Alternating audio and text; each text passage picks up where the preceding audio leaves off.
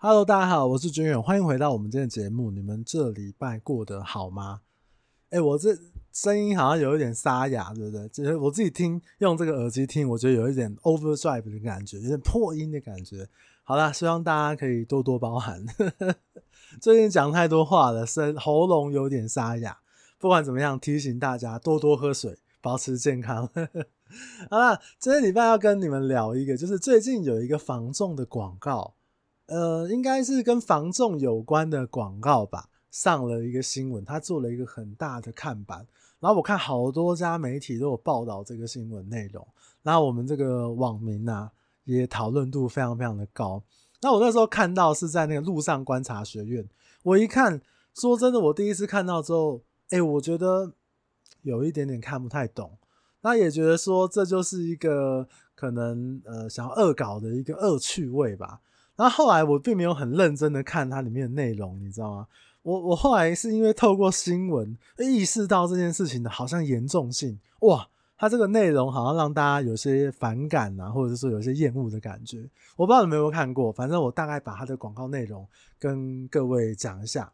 它就是在有一个马路上面立了一个很大很大的看板，广告看板，它上面就写说：“我要爆料，阿姨为了让我的腰力变好。”买了右边有床式的生小孩神器，那右边呢就是一个床铺的图案，而且呢这个床铺图案上面呢有五个类似蝌蚪的东西在上面游，对不对？生小孩学神器，让我不用努力了。结果阿姨搭上了有床式对面的，然后还有一个红标哦，中信房屋销售高手叉叉。那这个叉叉呢，把阿姨的一堆房子很快的卖掉了，长得比我帅，又学我睡了有床式的床。那下面就有一个就是比较大的这个字样，他就写说：“我失去了阿姨，失去了一切，叉叉，请还我阿姨。”然后右手边是这个他这个人员的一个一个照片，这样，然后穿着那个中介的一个制服。然后最后面下面有一个小小标，就是少年就知阿姨好，阿姨只知叉叉好，叉叉就是这个业务的名字。哎，你听得懂吗？我就你看得懂吗？哎，我是真的看不太懂。哎，这样好像就是一个这个有床室里面的这个人员，对于这个叉叉跟阿姨的感情呢，他提出了一个质疑。也表达了他的愤怒。哎，为什么你让我失去了阿姨？你还从这个阿姨的手中卖了很多房子，赚了很多的钱。对，我们都知道阿姨很好，但是阿姨只知道你这个叉叉好。呃，叉叉是名字，不要这个，我再次强调，因为我不太想要讲他的名字。对，你能够想象吗？哎。我自己自认为我是一个有一点幽默感的人，我自己自认为我是一个讲话好笑的人，那我自己真的也看不太懂，你知道吗？对，少年就知阿姨好，有点恶趣味啦。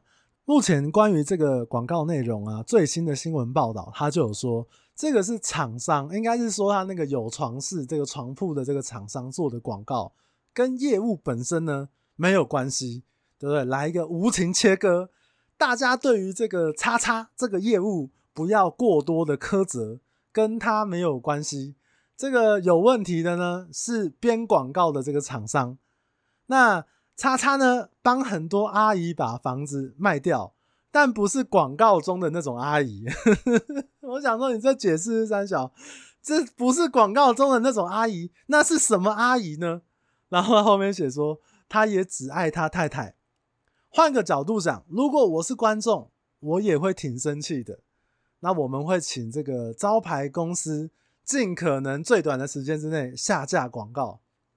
你看，一个标准立马的一个道歉。哎，先来在身边，这个是我们自己擅自主张做的广告，跟这个叉叉业务没有关系。对，你妈用了人家的照片，用了人家的名字，少年就知阿姨好，阿姨只知叉叉好。你用了人家这样的东西，然后说啊，这个跟他个人没有关系，然后不是广告中的那种阿姨，我靠，你这个把人家阿姨当成是什么？他也只爱他太太，马上消毒。我个人认为这个讲法还是有点牵强啊。你用别人的名字跟用别人的照片做广告，难道你不用经过人家同意吗？蛮恶意的，是不是？你你可能至少也会让他知道说，欸，我今天要做一个这个枯手广告、恶搞广告，你应该会让他讲一下吧。而且你们这样子，对，难道真的为了阿姨要搞一个这个恶意的广告吗？不会吧？但是像这种重罪广告啊，那种偏奇怪。或者是我们常常重罪广告会有一些偏负面的啊，有时候看到，我都觉得说，嗯，难道我们这个工作在社会的观感还是不够黑吗？是不是？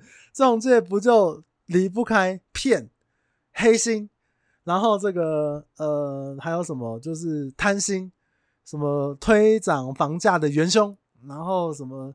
很黑心，这个都赚黑心钱，不是很多人都这样认为吗？对不对？连同我们自己的同业广告，对不对？黑心房仲，对不对？讲人家黑心房仲，什么信任带来新幸福，代表什么？你们其他人都没有信任，就我是一个信任，是一个清流，对不对？诚实防重，那代表啊，其他中介都不诚实，我们公司最诚实。然后还有什么？哎，反正你不觉得中介那个广告，公司的那个 slogan 超级多？你把那些 slogan 跟政治人物斗起来干，根本是同一个方向的，什么诚实啊、正直啊，然后信任啊、为你服务啦、不眠不休啦，是不是就是这个路数的嘛？难道我们这个工作有时候看到这个这个广告内容哦，真的还是觉得说哇，我们这个工作其实真的，唉，蛮可悲的。我跟你讲，认真做中介的人不少，但只是因为中介的人数很多。不然像我今天哦，都还有一个朋友的朋友问了我一个，呃，反正他就是想要解约之类的话题。那我觉得那个中介业务也是蛮辛苦的啦。这个有机会再跟大家聊一下。我觉得他没有做中介业务，没有做错事。好，那我以前啊，讲到这个夸张的这个呃中中介的广告呢，我以前呢有一个同事，他曾经做了一个图。然后我记得他那个图的用途是放在比如说 Line 的那个那个状态列上面呢，还是说脸书啊？就是一个类似像梗图，印象非常非常深刻。我记得它就是一个粉红色的底，就是有花纹的粉红底。而且呢，我今天还特别问了我以前的同事，我怕我离职了嘛，我要跟他说：“哎，你记不记得以前那个某某区有一个业务做了一个这个广告？”哇，三四年前的事，他立马从他的手机把这个三四年前的图截图呢传给我，哎、你就知道这个这一张图在我们心中的地位有多崇高。哎、在这个我的同事以前同事的手机里面躺了三年，呢，反正他就是一个粉红色底的图，然后这个业务呢穿一个西装很帅，嗯，我是指他的动作很帅，他的本人的脸呢，我个人是觉得普普通通。但是比我帅啦，好不好？搞不好我讲这个，还有人知道说这个人是谁。只要是在这个以前这个公司的同同事，可能多少都有耳闻。反正呢，他是比我帅啊。但是以普罗大致的普罗大众的观点来讲，可能称不上是个帅哥。然后旁边的一个很大字的标题就写说：“坏坏房仲逼我爱。”真的，我没有唬烂你们。坏坏房仲逼我爱，干，这是什么琼瑶小说？这是什么玫瑰瞳铃眼还是什么那个那个感觉？什么叫做坏坏房仲逼我爱啊？哇靠！你这么坏，你是？但是你的长相是不够坏，你知道？如果你那个是越坏越帅的话，你似乎还是不够坏。你以为这样而已吗？我跟你讲，我记得那个土左手边是坏坏房仲逼我爱。然后右手边，他有写说：“哎、欸，应该顺序应该是右手边这句先。女人逗点，你这是在玩火。”真的，我跟你讲，你们想看，你私信我爱区我贴给你们看。干超级北烂，说女人，你这是在玩火，坏坏房仲逼我爱。我个人觉得，先不要讲他这个内容合不合理。是这个能不能是一个比较标准的一个广告用语？好了，这逻辑是什么？你跟人家说女人，你是在还爱玩火，然后坏坏房仲逼我爱，这是两个完全我觉得没有在语言逻辑里面的两句话。然后好，把它下面的下面就是他不是会赖上面发了一个图嘛，他下面会会有文嘛，他就写说，你可以不爱我，但不可以不找我买房子。我想说，真的没有不会想爱你。我如果是一个正常的女生的话，我没有办法接受坏坏房仲逼我爱，那你逼我我就要爱，真的。你们想看的话，私信我 IG，这太好笑。反正他那时候做了一个这样的广告，然后总公司超级生气。直接叫这个同仁把广告撤下来。我记得还在公司的公告上面写说，请各位不要做这种影响大众感官的文案广告。会会，哎，你们如果碰到了一个从业中介业务，然后他跟你说：“女人，你这是在玩火，你能接受吗？”我是 hold 不太住啦。总之哦。我觉得广告上面的创意或者是幽默感呢，我认为啦，因为毕竟我们还是从事一个服务业，而且还是一个很多人会穿西装打领带的行业，这是一个你服务人家可能几百万、几千万甚至几亿的行业。我认为这个幽默感还是要有一条底线。这个底线，我自己想了一想，我对于这个问题，我刚刚真的花了时间想一下，我觉得这个底线就是不要影响你。别人对你在工作专业表现的感官，但说真的，我讲这个可能也没有什么说服力啦。哎、这个曾经就有这个呃，我自己的朋友跟我说，哎、你在 Podcast 讲这些小话，在讲这些 乐色话，还是说讲那些好笑的事，你都不怕这个呃，你的客户听了会觉得怎么样吗？说真的。我也是有一点这样担心，但是我我也希望说，来听这个节目的这个听众朋友，你们啊，就是可以一个比较轻松，然后比较好笑，我可以把生活中好笑的事情，对，坏坏房仲比我爱，被搞笑的事情跟你们分享。我觉得听节目应该是比较轻松的啊，我不要再讲很多那种很硬的法规啊，或者怎么样啊，有些专业的东西我还是要带到这样。那所以，但是我要讲哦，这个我今年呢，因为这个 podcast 有个听众的房子给我卖，然后最近卖掉，应该快要签约，快要快要交屋了，早就签约了，快要交屋了。真的有机会的话，可以可以，希望可以找我的客户上节目，再证明一下。我跟你讲，我在面对工作的时候态度是不一样的，可能也会讲一些有趣或幽默的话，但是态度真的是会认真很多。我觉得 podcast 就是比较轻松一点的地方，跟大家聊聊天这样子。反正我觉得这个幽默感这条线。它就是尽量不要影响别人对你工作上面的这个专业表现啊，什么什么少年就是阿姨好，哎，对对，这个你的工作表现，你的专业是跟阿姨有关的吗？还是你只有面对阿姨会有专业表现呢？就是？你让人家这种误导，我觉得就不好了嘛。那这几年随着网络的这个发达，大家的讨论啊，其实仲介有一些让人家印象很深刻的广告文案。那大部分呢，我今天整理的都是偏向于在销售广告的，比如说你可能放在五九一上面啊，或者说放在脸书的那种什么房地产群组啊。那还有很常见的就是，我说从北到南应该都会有那种电线杆广告，那种违法的，它贴上去那种电线杆，我相信从北到南大家可能都有听过吧？是不是？我有一些真的是蛮有幽默感，蛮有创意，我觉得都不错。都蛮有梗的，比如说之前网络上面，甚至到现在都还有人在传，然后变成像梗图一样的。所以他的文案就写说，没有人会在六块腹肌跟六间房子之间选择六块肌的。哎，我觉得这个有一点点，因为这个很很明显就是影射女生去选择对象嘛。那你我相信还是会有女生她会选择自己的真爱。不是只有选择六间房子的，对不对？所以我觉得这个当然大家听了就很有感呐。哎，对啊，你有六块肌又怎么样？你六间房子，你钥匙拿出来，哇靠，这个都比六块七猛。你就算是这个身体多猛又怎么样？那还有一个也很常见，大家可能应该都有印象，他在写说，为什么蛞蝓跟瓜牛只差一个壳，可爱度就差那么多？我觉得大家也很容易。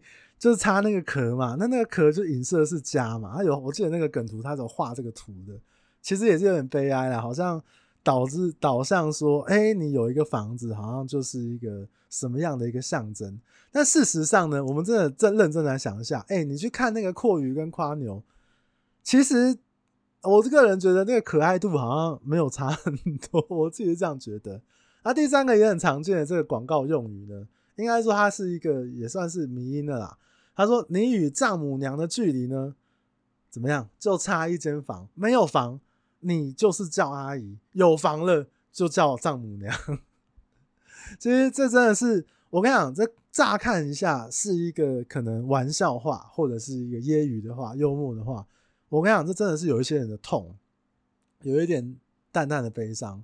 而我之前接触一些买房，尤其是首购族群比较年轻的，他们可能首购买房子，你问他为什么要买房子，他就跟你讲说，为了要结婚啊，为了要娶我女朋友。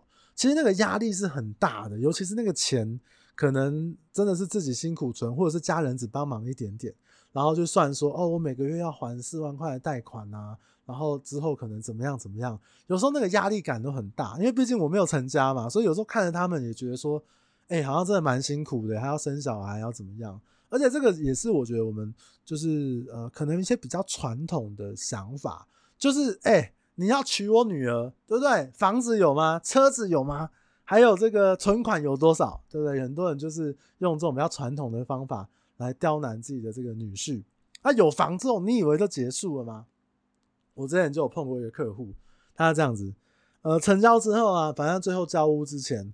然后交屋前，我们正常习惯是会交屋前看屋嘛，确认一下说，就是我们准备要拨款了，然后房子的留置物品有没有搬空啊，然后这个有没有一些呃房屋异常的状况啊等等的。那那个时候看房子的时候，我记得他女朋友的长辈就有来看过。那真的让我印象很深刻的是，交屋前看屋的时候，女朋友的爸妈也来了。那来的时候呢，就掀了一堆东西，什么房间，这个房间怎么那么小啊？这个到时候小朋友怎么住啊？啊，客厅怎么这个太长啦？家具不好摆啊？啊，厕所怎么没有对外窗啊？我们当下在旁边哦，我就在想，你是在嫌给我听的，还是嫌给你这个未来女婿听的？你会不会突然讲一讲啊？这个房子这么烂，卖掉，我女儿不嫁了。是，哎，我觉得那个。我觉得我我可以感受到我那个客户那个男生那个压力真的很大哎、我花了一千万，然后买了一个在市区买了一个公寓，然后哦，然后还要被我可能未来的太太的长辈啊，怎么不是电梯啊？怎么这格局长这样子？哎、已经很努力了。我觉得这个压力是真的很大啊。还有一个例子可以跟大家讲，就是我也碰过，实际成交过。是女生出钱买房子的，女生家里拿钱出来的。那其实从看屋啊，然后到陪他们交屋啊，走流程啊，然后或者是有时候讨论一些房子的事情的时候，真的就会觉得男生的气场稍微是，也不能讲稍微，真的是蛮弱势的，就是讲话好像搭不上边，可能都是女朋友跟我讲，那很明显那个就是啊，家男女女方出钱的。其实我觉得。我觉得还是有一点，有一点点淡淡的悲伤啊。我觉得这个这个压力真的很大哎、这个我觉得，哎，我也不会讲，反正也之前碰过蛮多客户，所以拿这个东西，我觉得是蛮有代入感的。那有一些呢，他会配合时事做一些有梗的广告的标语，比如说之前就有看过什么“大 S 等光头，真爱二十年”，你等二十年。只能变成光头，你这是对光头的歧视是不是？那那种广告上面就写暗喻什么？你再等下去，你都光头了还买不到房子啊？其实哦，这个也是我我个人比较不喜欢的。我觉得等下去没买到房子，那就算了，那那是你的自由，那是你的选择。可是我觉得有时候我也不喜欢这个我们的中介啊，或代销啊，或者是房屋买卖的人员，然后一直跟你讲说。好像用恐吓或者是揶揄你的方式，就跟你讲说啊，你等下去一定会怎样怎样怎样，因为房价涨又怎么样？搞不好你钱赚的更多。那房价如果跌呢？如果刚好那个波段房价是震荡是往下的呢？那你等下去，对，那不就 刚好是赚到一点的吗？是不是？所以这个我觉得它的可取之处是在这个时事，那个时候大 S 跟那个光头复合了嘛，等光头真爱二十年，你等二十年，你只会变成光头，还不买房子。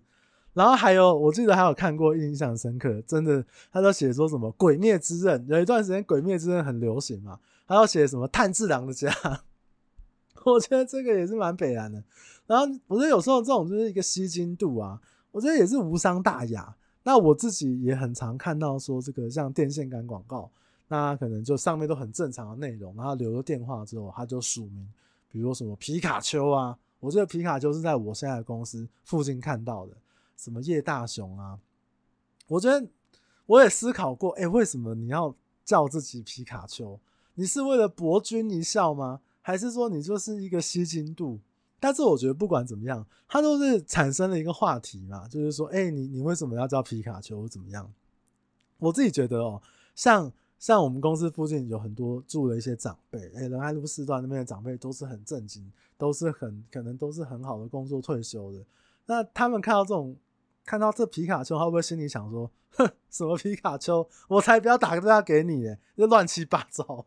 其实我是有认真思考过这个问题。但是如果比较年轻族群，可能就觉得：“哎、无伤大雅，就是一个吸睛度嘛。”那这种广告啊，我觉得如果你要勾动别人的心，还是要有一些代入感。不管怎么样，尤其是那种代入感，是你生活中遇到的痛，或者是你的难题。比如像我刚刚讲的嘛，就是你跟丈母娘的距离就差一间房。我相信这个广告用词呢，是一个很多人心有戚戚焉，甚至很多人目前都还在努力，甚至努力走过这一段的过程。大家心里面就会觉得说：哇，我就是这样过来的，哇，我就是为了这个努力的，我就是为了我老婆、我女朋友，就是差这一句话，就是老婆，就是身份证后面能不能多几个字？这个过程其实是蛮辛苦的啊，我讲真的。那另外一种代入感很明显的，像之前也有那个新闻有报道哦，比如说他的广告上面就写说“逃离公婆一房一厅一卫”，哎，逃离公婆这个够有代入感了吧？我记得我曾经把这一篇发在脸书上面，发在那个粉砖上面，哎，赞数超高哎，那个下面的留言可能七八十个，九成五都是女性，哇，逃离公婆。这是很多人心中的痛，你知道吗？就是，所以我觉得男生女生各有各的辛苦啊。还有什么偷情首选？那这种偷情首选呢，比较常见的都是那种小平数的一房一厅啊。那不然就是他在广告上面写说“小三也想有个家”，还是说“给小三一个家”？我靠！哎，给小三也想有个家，给小三一个家。哎，你想一想。如果你今天是小三，你会不会拿着这个照片，假装是这个开玩笑、半开半开玩笑的跟你的男伴讲说：“哎、你看他的广告，你看到什么？小三也想要有个家，对不对？”说真的，我记得我有一个例子啊，我以前真的就带看过有一个男生，他是带小三来看房的。但是你可能会觉得很奇怪，你怎么知道他是小三？因为这个客户呢，一开始在我们在聊的时候就会说啊，住哪边啊，然后家里有什么什么人啊。可是后来，哎、怎么是找这种一房一厅的小平数的？我也觉得有点奇怪。后来来带看的时候，然后就一个很年比较年轻的一个女生，然后就来看房子，然后我就跟她讲说，哦，这个这个某某先生你好啊，这位是太太吗？然后她就跟我说不是，不是太太，是我女朋友。然后。然后我说哈，女朋友，然后他就给我一个谜一样的微笑，所以，然后后来我就跟他讲说，哎，这个这个，所以现在我们看的房子是这个这个女朋友，那女朋友怎么称呼？是这个某某小姐要住的吗？他说对，就只有她住。然后来看他们两个人互动啊，或者是说啊，你因为你家里都有小孩，你还会说自己女朋友嘛？所以我就大胆断言。这就是一个小三，尤其是那个迷之微笑，那个微笑它是怎么样？带有一点得意，然后带有一点罪恶，然后也带有一种炫耀身份的微笑。所以我觉得这也是蛮有梗的啦。什么小三想要有个家，给小三一个家。然后我觉得像这种带路的这种，你就会心里面共感，就会比较吸睛度就会比较高。然后还有呃，我觉得比较常见或大家比较有印象的，可能就是熊仔。比如说像我们有查到说，呃，之前有一个也上新闻的，他就写说别墅凶宅厉害是什么？副标：一个人在家你都不会寂寞。哎、我觉得这句话可能会有点恐怖，你知道吗？一个人在家都不会寂寞。你如果想要喝水，你如果想要喝个咖啡，对，旁边都有人，你能够对你不会寂寞的。我觉得他写这个人蛮北烂的。然后还有这种那种直接告诉你事故屋、鬼屋。烧炭上吊什么什么，他直接把这个写得清清楚楚的。但是我觉得哦、像这种广告啊，只要是凶宅，只要是这种事故的，我觉得不管它是出现在电线杆，还是五九一，还是脸书，哎，我觉得直接写出来真的很好。哎，你知道吗？有些广告啊，它会明显低于市价。比如说，呃，我知道我家附近的行情，一平都是成交六十万、七十万。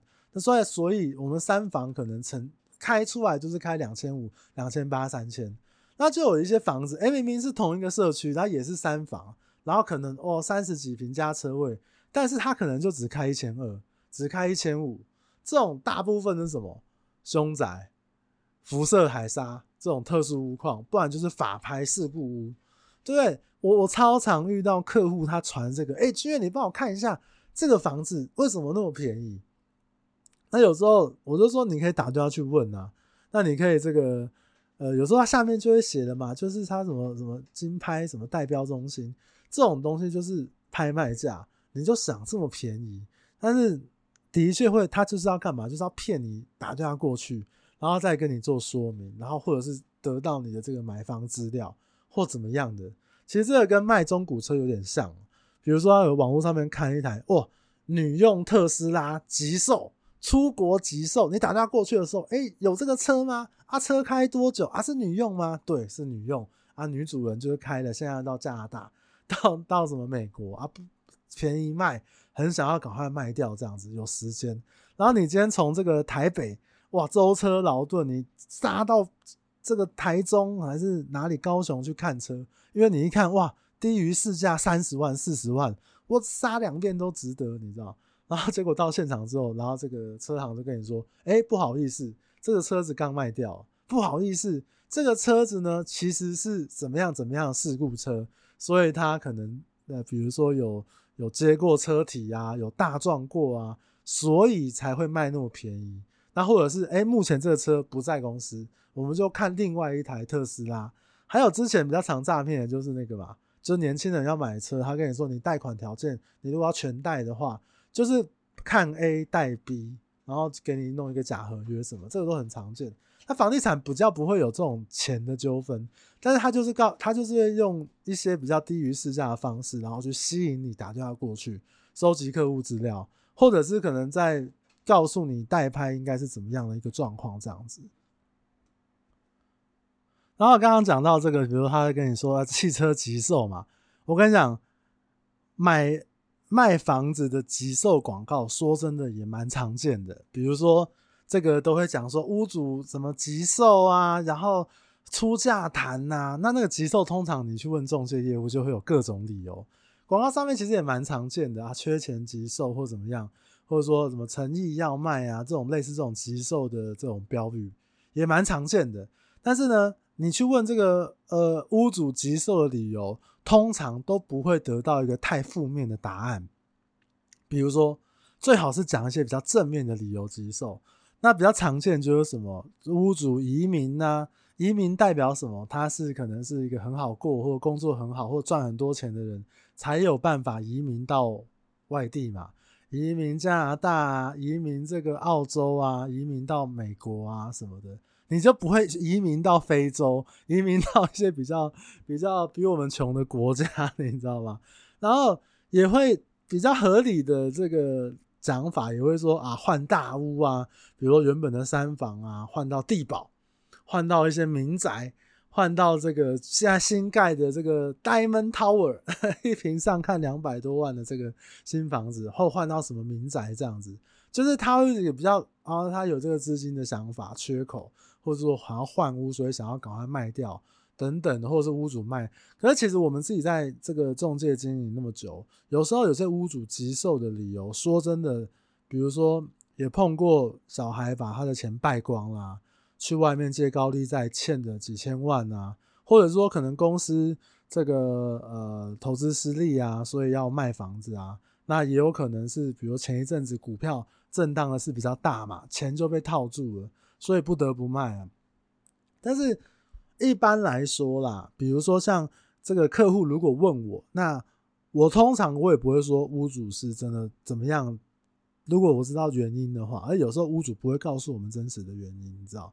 但通常我就算知道真实的原因，我也我自己的标，我自己的心里面的这个底线就是，我不要说他可能因为缺钱或怎么样，我就是说他要处理资产就好了，就是他单纯就是资产想要做一些调整，或者是这个房子目前用不到空屋，所以要卖掉。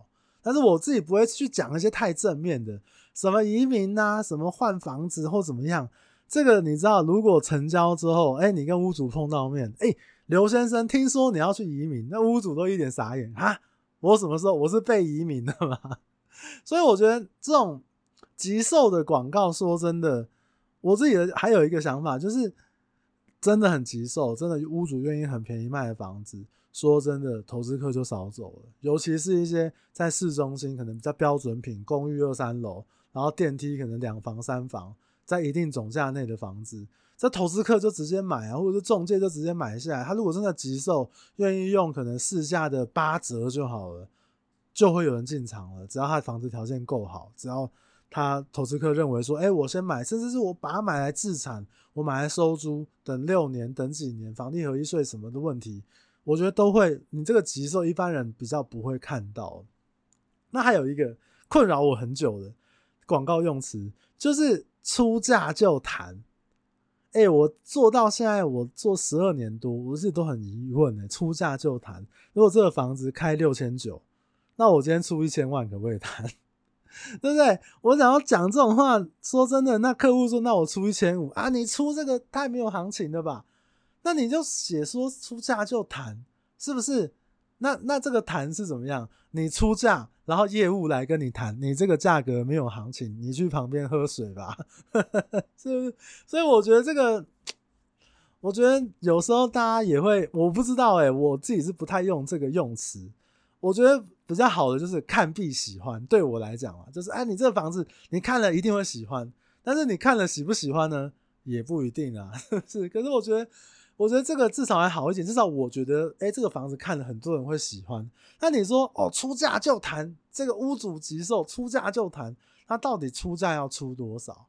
然后你，哦，比如说行情是四千五到五千，然后屋主开一个八千，你只要出六千以上，我就帮你谈。你看，你们你这个行情偏离那么多，你在出价就谈还限制这个范围，这个话不就是有点奇怪吗？所以我做到现在，我觉得。出价就谈这件事情，应该还是有一点，有点疑问啦，是不是？那如果说今天他开六千五九，然后有人之前就谈过了，可能五千五、五千八，屋主不卖，那你再出一个四千，出一个三千，出一个一千，屋主会理你吗？那怎么谈？自己跟自己，还是中介来跟你唬烂一个啊？我去找屋主了，一千万太低，我觉得我自己觉得这个是有点太多余了。那还有就是。这几年还有一个呃上新闻的一个广告用语，就是他就在他的广告看板上面写说：“这一间拜托你一定要买，成全我吧，成交我就娶我女朋友。”上新闻的中介广告，哎，这个我觉得这有点情绪勒索了，是不是？你的女朋友难道是建立在人家跟你买不买房子上面吗？你娶她，还是说你的女朋友她认为你要卖掉这个房子，你才有资格娶我？还是你觉得我我自己的我就是要达成这件事情，哎、可是两个人的感情为什么要建立在人家的房子卖不卖？那如果假设发生那个什么天灾人祸，那个房子我靠一个地震然后直接倒塌，还是说那房子哎、遇到都更，那都更直接房子要可以起新大楼，那就代表你跟你女朋友的爱就从此分离了吗？也不说不合理嘛，是不是？那我觉得这种标准情绪勒索，我个人。觉得好笑，但是觉得不是很好啦，这样子。那我们还查到一个很屌暴富类的，他就是那种电线杆广告，他就写说，这不是广告，我只是想累死你、玩死你、整死你，请丢垃圾桶，谢谢。然后他还写，他的分店跟电话，东森房屋叉叉店，然后电话嘚嘚嘚嘚多少，然后找谁这样子。哎、这个也蛮屌的、欸，这个他就是公然在跟这个清洁队的大哥大姐宣战。那你要拆我广告，拆我这个电线杆广告，我就跟你拼了，对不对？累死你，玩死你，看是你多会拆，还是我多会贴。那它的精髓叫什么？还留了一个分店的电话。这是哎、其实我以前就有想过这个问题，就是我可不可以拿一个讨厌的同事的电话，然后去贴那种呃这种类似这种会被骂的广告，比如说。比如说，我我要我我离职之后，跟以前的同事都还是保持一个还不错的关系，尤其是几个比较熟的。然后有一次，我就捡到，反正我接了一个房子，那我以前同事可能来开发嘛，然后他就他就塞了他的这个信跟名片，我就把哎、名片一开，哦，这个这个叉叉房屋叉叉店的某某某，然后我就拍照给他，我就跟他讲说，哎、你现在呢两条路。第一个呢，就是我旁边这边停了一台宾士车，我就把你的这个名片呢插在他的这个玻璃上面，你看看车主会不会生气？第二条路呢，请我到这个智利路吃一个冰，大家四四六六就算了。反正反正我也反正是诸如此类的，我也想过说，哎、那如果我有一个很讨厌的同事，我可不可以去做这种干这个很夸张的广告，或者是这个？呃，反正那种违法的广告，我留他电话，这个事情我是真实想过的，但是仅止于想为止啦。就是这个世界上可能还没有出现这么这么恶劣，让我需要这样对待的人。反正像他这种暴富类的，他就是，哎、他不是要为了广告，他是为了跟这个呃我们的环保员、环保人员来做一个对抗。哎、我觉得也是蛮屌，顺便夹带着他对可能某某中介的这个私仇，然后想要。后来那新闻我就有报道，就是说他好像也致电到这个东森房屋的叉叉店，然后就说你们是不是有贴这样的广告？反正这也蛮瞎的啊。那最后我想要讲一个，就是呃，我个人蛮讨厌的一种广告的一种方式啊，他是会写一些没有出现、他没有接到委托的房子，比如说呃，可能像假设啦，我家附近有个军远社区。那我这个军远社区呢，其实一直大家都住的蛮好的，因为军远品质有口皆碑。然后这个社区都没有什么人拿出来卖。然后那个他可能有些中介，我真的不是很喜欢这样，他会故意去但可能附近就写说哦，售军远社区三房车，然后他就留电话，他就是一样是假的这种广告，跟我刚刚讲那个。那种什么法拍啊，还是那种，就是他用一个假的案源，他法拍那个还不是真的假的案，他是真的代标物件，他用一个假的没有人在卖的一个东西，然后你打电话过去之后，他就跟你收集这个客户资料，或者是说打过去说啊，不好意思，这个房子卖掉了啊，不好意思，这个房子怎么样？可能现在没办法看，他为了收集买方啊，用这种假案源。当然，我们这个伟大的这个呃知名同业呢。还有用过一些更垃圾的招数，比如说他可能会发他的买方简讯啊，比如说这个房子假设是这个呃信义房屋的专任约，那我们这个可敬的对手呢，他就会针对他手上的购买，然后比如他专任约是是开价是四九九八，然后他就可能就会发他手上购买就是差不多模棱两可的条件，然后呢发出去就是说，哎，这个价格目前是四三八八。一来一往，哇，差了他妈六七百万呢。然后逼买方打给他，逼买方打去问，然后他再去做后面破坏的一些动作。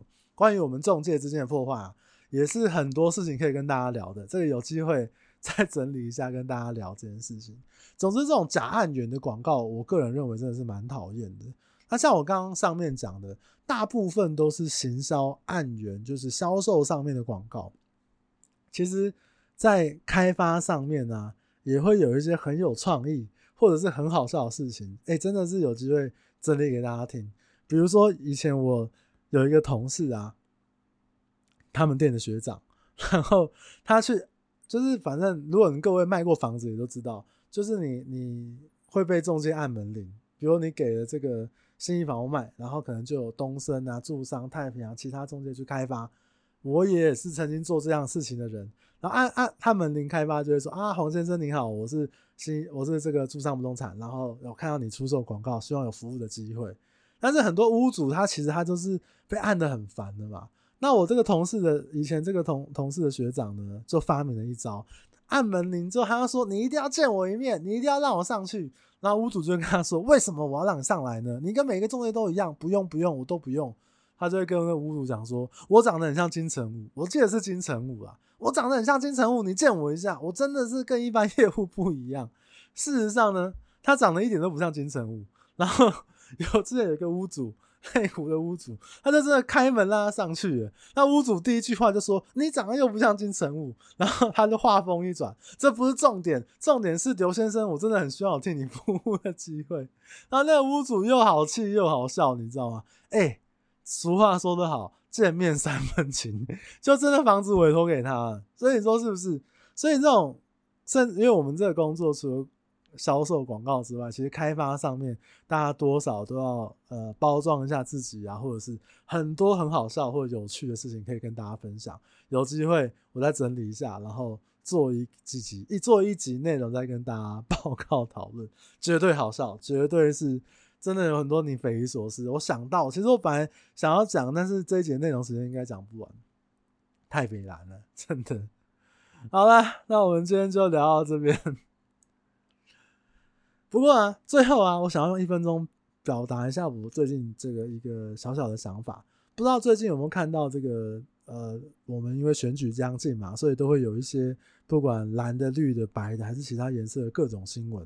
那你有没有发现最近的新闻都是一些花边新闻呢？为什么讲花边新闻？比如说什么馆长拿补助款啊，然后赖品瑜跌倒啊，然后谁又讲了什么啊？那谁讲什么？谁是在说谎啊？等等的，其实我，其实我真的觉得，哎、如果今天是为了选举去报道这些新闻，到底在干什么？就是我到现在，我好像我是一个正常的网络使用者，我对选举也没有特别的热衷跟爱好。但是我从我从我的不管是脸书媒体，然后新闻报道也好，大部分的新闻报道，我目前都还看不出来，我们这几个候选人到底想要对。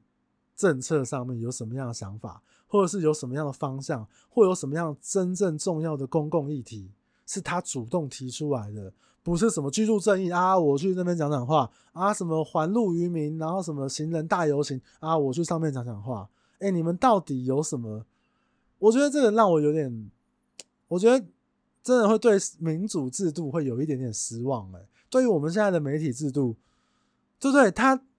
我我们要想选的不就是一个能够把把我们国家往后四年的一个定调的方向，可能我没有办法百分百都认同，但是至少那个定调的那个大方向是我们投票给他，而不是因为谁跌倒了，那谁说谎谁推谁，所以我不投给他。所以我觉得有些侧翼真的是我们看不下去。好了，我不太想讲政治，但是我还是希望很多人如果很热衷政治，在那边互骂或怎么样的话，真的想一下，那我们到底在哪个人身上看到了什么样的政见没有？还是说这些媒体喂给我们的资讯都是这些垃圾新闻呢？是不是？这是我最近小小的想法了。好了。我们今天就聊到这边。如果你觉得今天的内容对你有点帮助的话，你可以帮我分享给你身边，诶，你想到这个话题会想到的第一个朋友，帮我分享给他，大力的听下去。如果你觉得哇靠，黄俊远，你这一集真的讲的太丰富、太赞、太棒了，对不对？那你也可以来这个呃，帮我点一个五星好评，我会非常非常感谢你。那也可以来 IG 或者是脸书跟我互动聊天。对不对？我都会这个真的。如果想要看那个坏坏房中的 人爱爱私讯 IG，我就传给你。真的太北蓝，太好笑了，好不好？好啦，我们今天就聊到这边，那我们就下礼拜再见喽。嗯，大家拜拜，拜拜。